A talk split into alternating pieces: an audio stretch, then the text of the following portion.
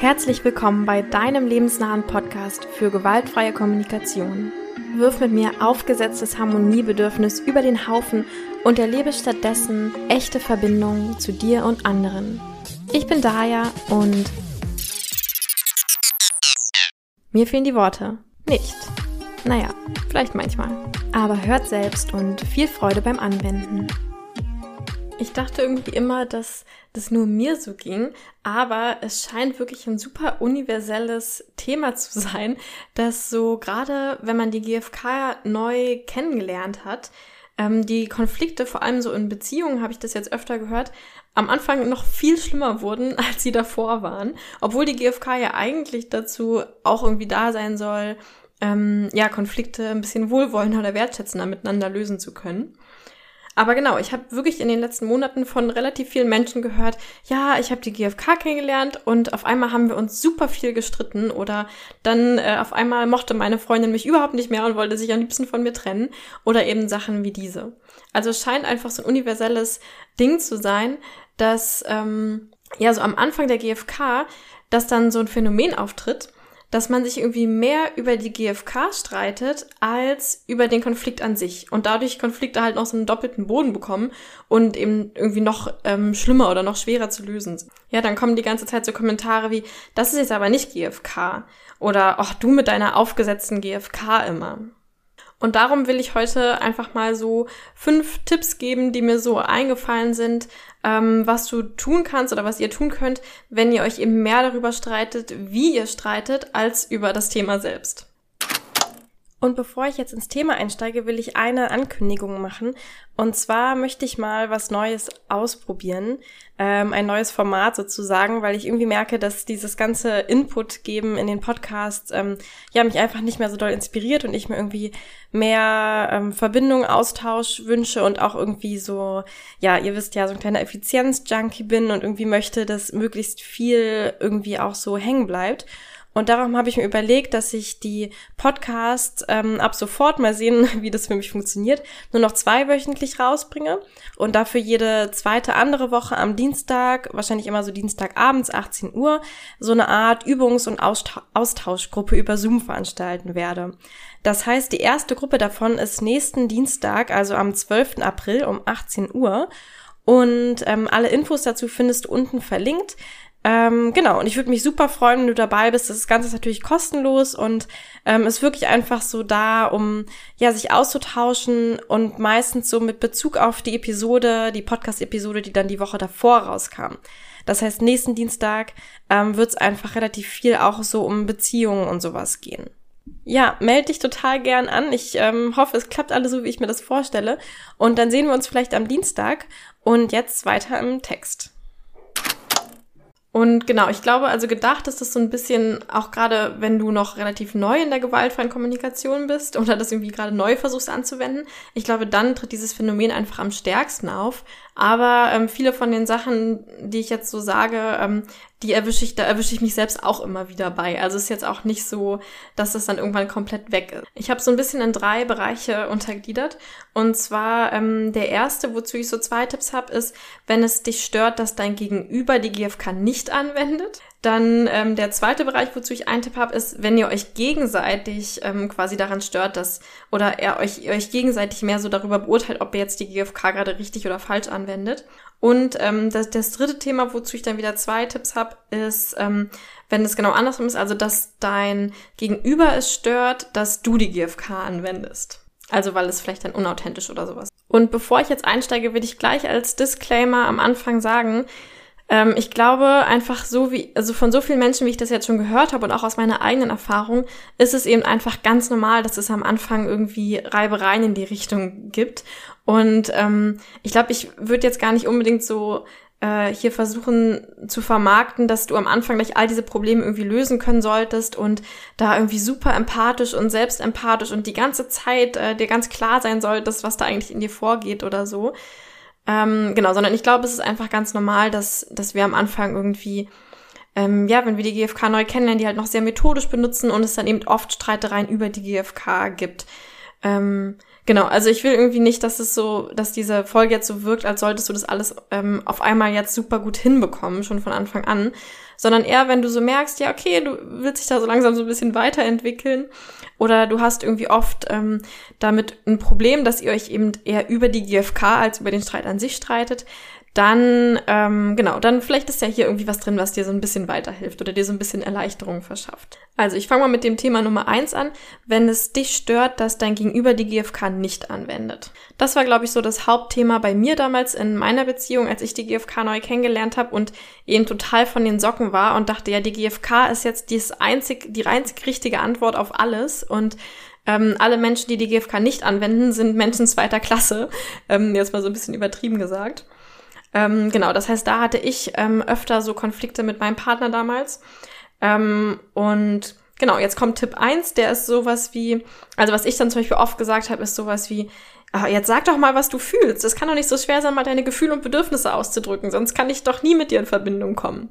Ja, also es hat mich einfach total gestört, dass mein Partner das eben nicht auch so aus, äh, so versucht hat auszudrücken wie ich ähm, und irgendwie nicht mehr sagen konnte, wie er sich fühlt und dafür kein, keine Wörter hatte oder so. Genau, und da ist einfach die, ähm, das Rezept für alles oder die Lösung ist natürlich Empathie. Weil das Schöne an der GfK ist ja, dass es eben auch super gut funktioniert, wenn nur eine Person von den Beteiligten irgendwie die gewaltfreie Kommunikation kennt oder anwendet.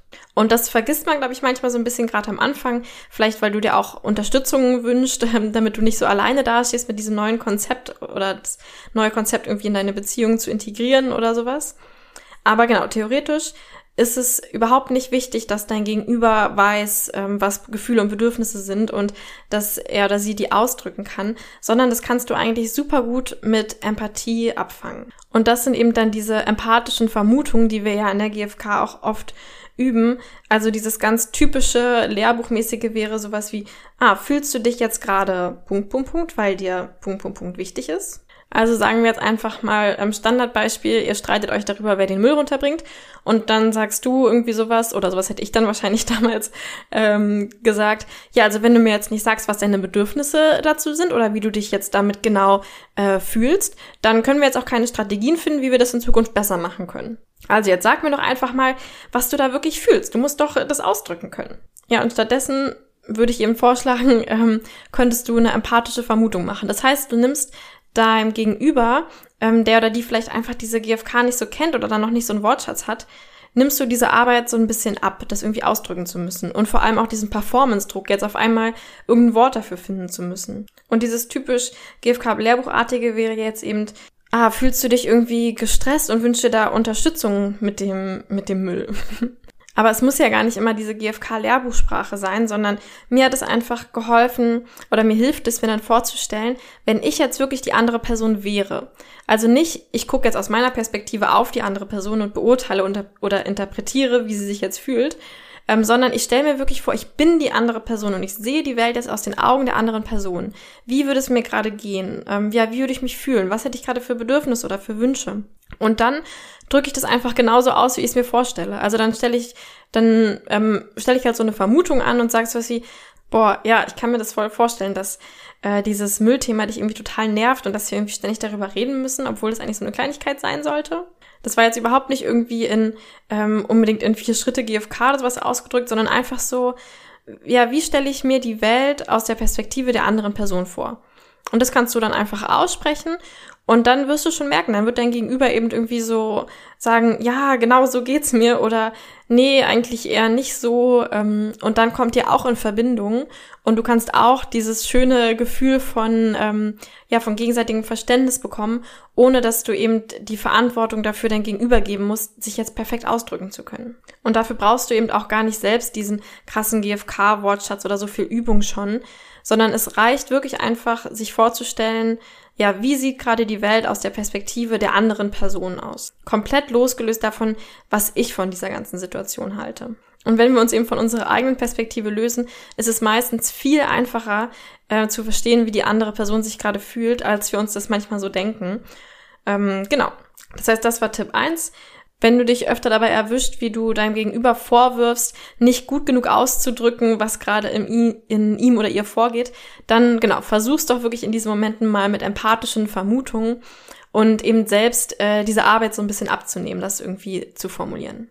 Mein Tipp zwei zu dem Thema, wenn dich stört, dass ähm, dein Gegenüber die GFK nicht anwendet, ähm, ist, wenn dir öfter, wenn du dich mal so dabei erwischt, dass du sowas sagst wie, das habe ich übrigens früher dann auch total oft gesagt, ja, also wenn du mir das jetzt hier mit so einem Vorwurf sagst, ähm, dann will ich gar nicht mehr mit dir reden und dann ist ja auch kein Wunder, dass ich dich jetzt nicht hören kann und wir uns jetzt irgendwie streiten. Das heißt, ich gebe meinem Gegenüber die Verantwortung dafür, wie ähm, die, seine Aussage bei mir ankam. Ich glaube, das ist sowas, was ähm, ganz typischerweise passiert, weil wir ja in der GfK immer oder oft dann lernen, wenn ich mich selbst in vier Schritten ausdrücke, dann fällt es anderen Menschen um mich rum einfacher, mich irgendwie zu hören und ähm, noch offen dafür zu sein, was ich zu sagen habe und irgendwie wertschätzend mit mir zu sein. Und dann mache ich daraus so einen Umkehrschluss, okay, wenn jetzt mein Gegenüber nicht in vier Schritten mit mir redet, dann habe ich ja auch so eine Art Entschuldigung, warum ich jetzt nicht mehr offen dafür sein muss, was die Person mir sagt. Ja, und warum ich jetzt wütend werden darf. Das heißt, ich kann dann meinem Gegenüber auf einmal die Schuld geben. Ja, kein Wunder, wenn du so mit mir redest, dann ist es ja auch okay, wenn ich jetzt so, ähm, wenn ich jetzt böse reagiere oder so. Und hier ist aber ähm, ganz wichtig eben diese eine Grundannahme auch der GfK, dass egal wie mein Gegenüber sich ausdrückt, es ist immer äh, mein eigenes Bedürfnis, was meine Gefühle, meine Reaktionen auslöst. Also ich kann immer entscheiden, egal wie mein Gegenüber irgendwas sagt, wie ich darauf reagieren möchte.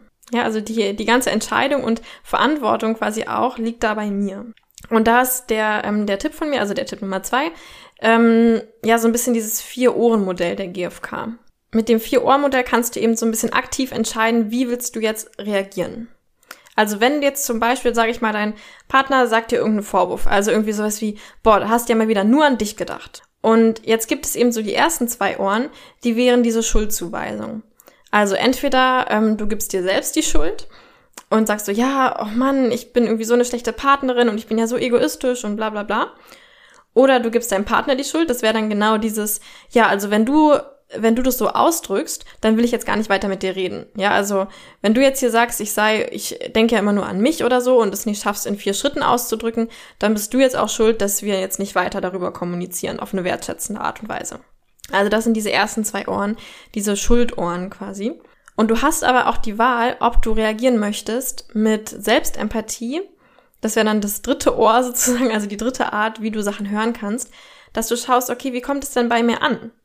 Ja, also wenn mein Partner mir sagt, mir so einen Vorwurf um die Ohren knallt und sagt, boah, du denkst ja immer nur an dich, ähm, wie fühle ich mich dann, wenn ich das höre? Vielleicht fühle ich dann irgendwie Scham, weil ich Sorge habe, dass er vielleicht recht hat. Oder vielleicht fühle ich mich irgendwie total unverbunden, weil ich irgendwie wissen will, was mein Partner gerade wirklich dazu bewegt und nicht nur seine Interpretation dazu. Ähm, oder ich fühle mich irgendwie klein oder so oder falle in so ein inneres Kind, ähm, weil ich früher diesen Vorwurf auch von meinen Eltern gehört habe. Oder genau, also wie fühle ich mich denn damit? Und was für Bedürfnisse habe ich da? Vielleicht will ich gesehen werden, vielleicht will ich auch selbst Empathie bekommen oder vielleicht wünsche ich mir Wohlwollen von meinem Gegenüber. Also das wäre quasi diese dritte Art zu reagieren mit ähm, Selbstempathie. Und dann die vierte Art, wie wir uns entscheiden können oder aktiv entscheiden können zu reagieren, ist dann wieder mit Empathie. Also dass wir überlegen, ach ja, stimmt, wenn mein Gegenüber, also wenn mein Partner jetzt zum Beispiel sagt, ach du denkst ja immer nur an dich, ähm, was könnte er damit eigentlich meinen? Also was steckt da dahinter? Wie fühlt er sich oder was für Bedürfnisse hat er da?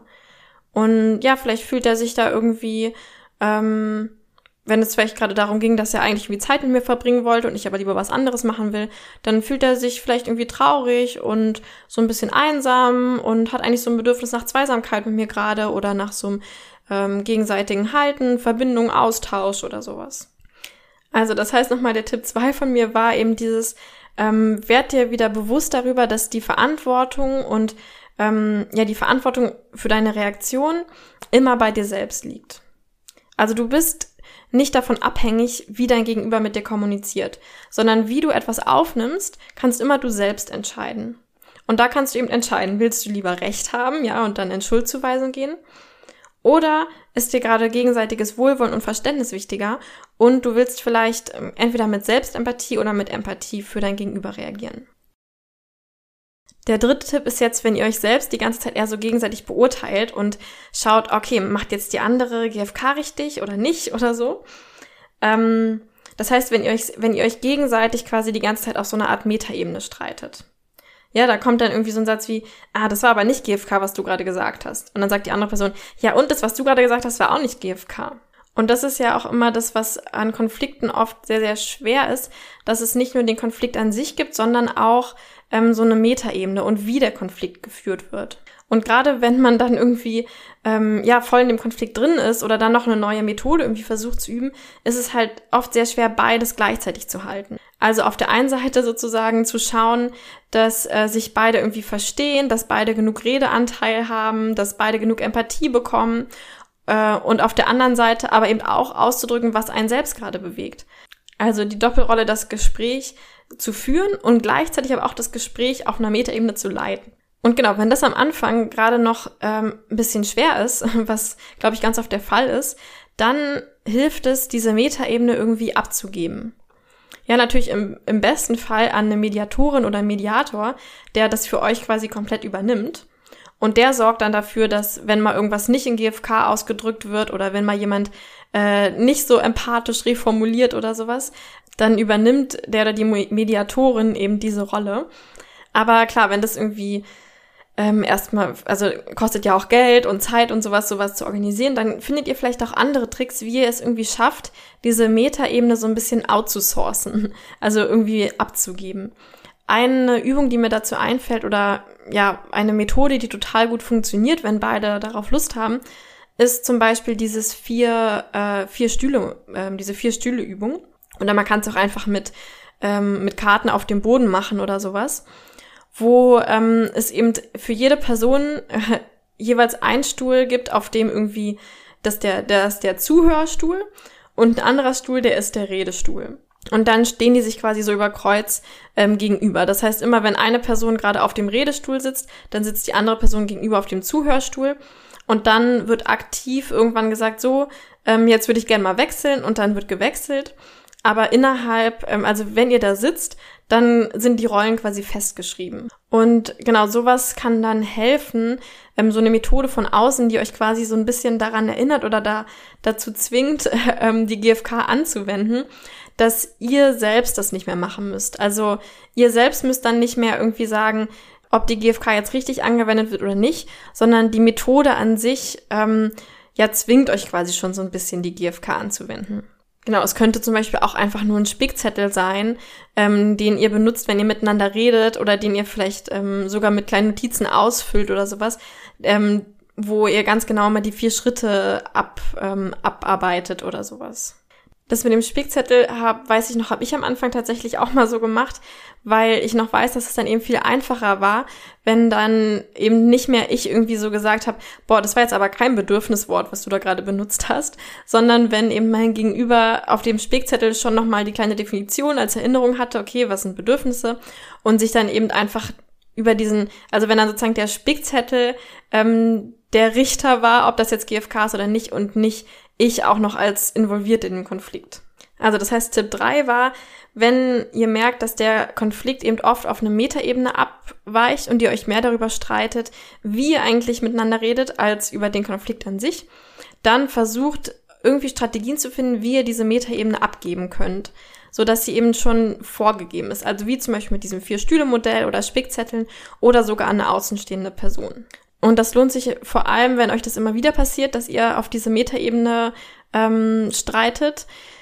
Ähm, und dann würde ich sagen, lohnt es sich wirklich, sich einfach mal irgendwann einen Tag, wo ihr Zeit habt, zusammenzusetzen und eben konkret darüber nachzudenken, ähm, was ihr machen könntet, um eben diese Metaebene abzugeben. Und das eben nicht erst im Konflikt dann zu verhandeln, sondern eben schon davor, wenn ihr gerade nicht in einem Konflikt seid. Okay, Tipp Nummer vier.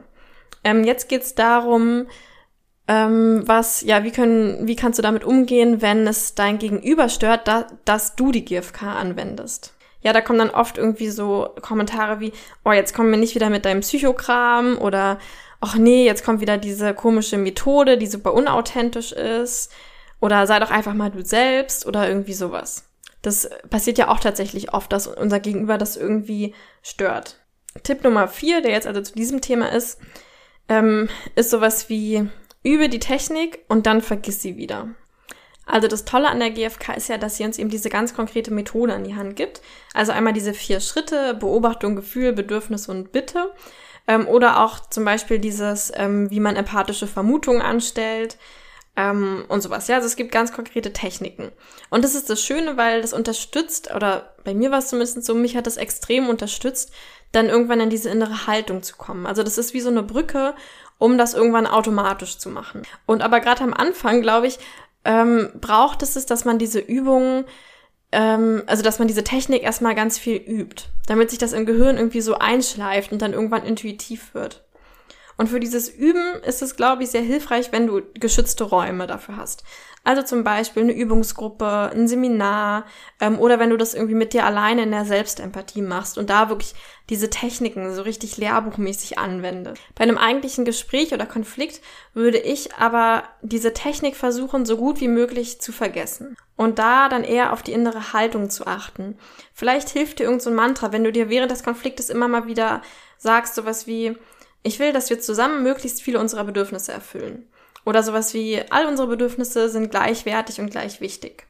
Oder sowas wie, es gibt keine Schuld, nur Bedürfnisse, die erfüllt werden wollen. Irgendein Satz, der dir hilft, in diese innere Haltung der GfK zu kommen, indem wir eben wirklich wertschätzend miteinander sind ähm, und einfach nur schauen, hey, wie können wir alle irgendwie möglichst glücklich sein. Aber ich würde eben nicht in einem konkreten Konflikt die ganze Zeit versuchen, mich irgendwie krampfhaft in vier Schritten auszudrücken.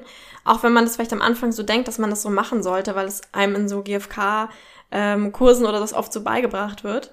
Aber genau, ich glaube, das macht eben das Ganze dann eher so ein bisschen unauthentisch und ist auch für unser Gegenüber sehr, sehr schwer zu ertragen, weil es eben einfach so technisch unauthentisch wirkt. Also genau, nochmal mein Tipp hierzu ist, übe die Technik in geschützten Räumen ähm, bis, damit sie dann irgendwann intuitiv werden kann.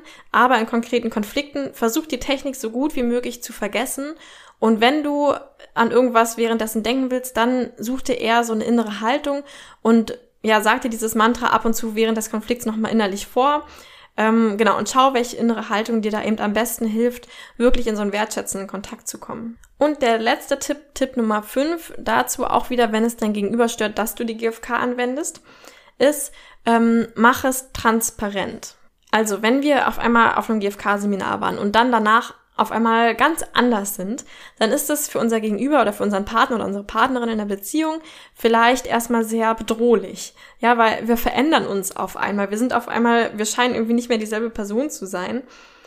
Und vor allem wirft es immer wieder diese Frage auf, ist es gerade authentisch, was meine Partnerin oder mein Partner da gerade sagt? Oder ist das jetzt wieder eine irgendeine neue Technik, die sie irgendwie in irgendeinem GFK-Seminar gelernt hat? Und das ist natürlich total verletzend, wenn ich vielleicht gerade total wütend bin oder irgendwas sehr Verletzliches ausdrücke und dann den Eindruck habe, dass mein Gegenüber gar nicht mit dem ganzen Fokus bei mir ist, sondern eher darauf, irgendeine Technik anzuwenden. Und gerade wenn die, äh, mein Gegenüber noch in so einem Übungsprozess ist, dann geht vielleicht ganz schön viel Fokus dahin, die Technik richtig anzuwenden. Und dann bleibt halt umso weniger Fokus da, eigentlich authentisch bei mir zu sein. Deswegen glaube ich, wenn du das tatsächlich üben willst in deiner Partnerschaft, dann mach es einfach super transparent damit es deinem Gegenüber wirklich klar sein kann, okay, jetzt ist es gerade ein Übungsraum und wenn es nicht so ist, dann ist jetzt auch gerade kein Übungsraum. Dann sind wir auch gerade wirklich authentisch mit. Und was ich meine mit diesem transparent machen ist, ich würde dann immer sowas fragen wie, hey, schau mal, ich habe hier diese neue Technik gelernt in dem Seminar und ähm, ich will die irgendwie gerne üben. Und jetzt gerade klingt sie noch ein bisschen komisch und unauthentisch, weil jetzt halt für mich gerade noch eine neue Technik ist, die ich noch am Üben bin. Können wir es trotzdem mal ausprobieren oder ist jetzt gerade nicht der richtige Moment dafür?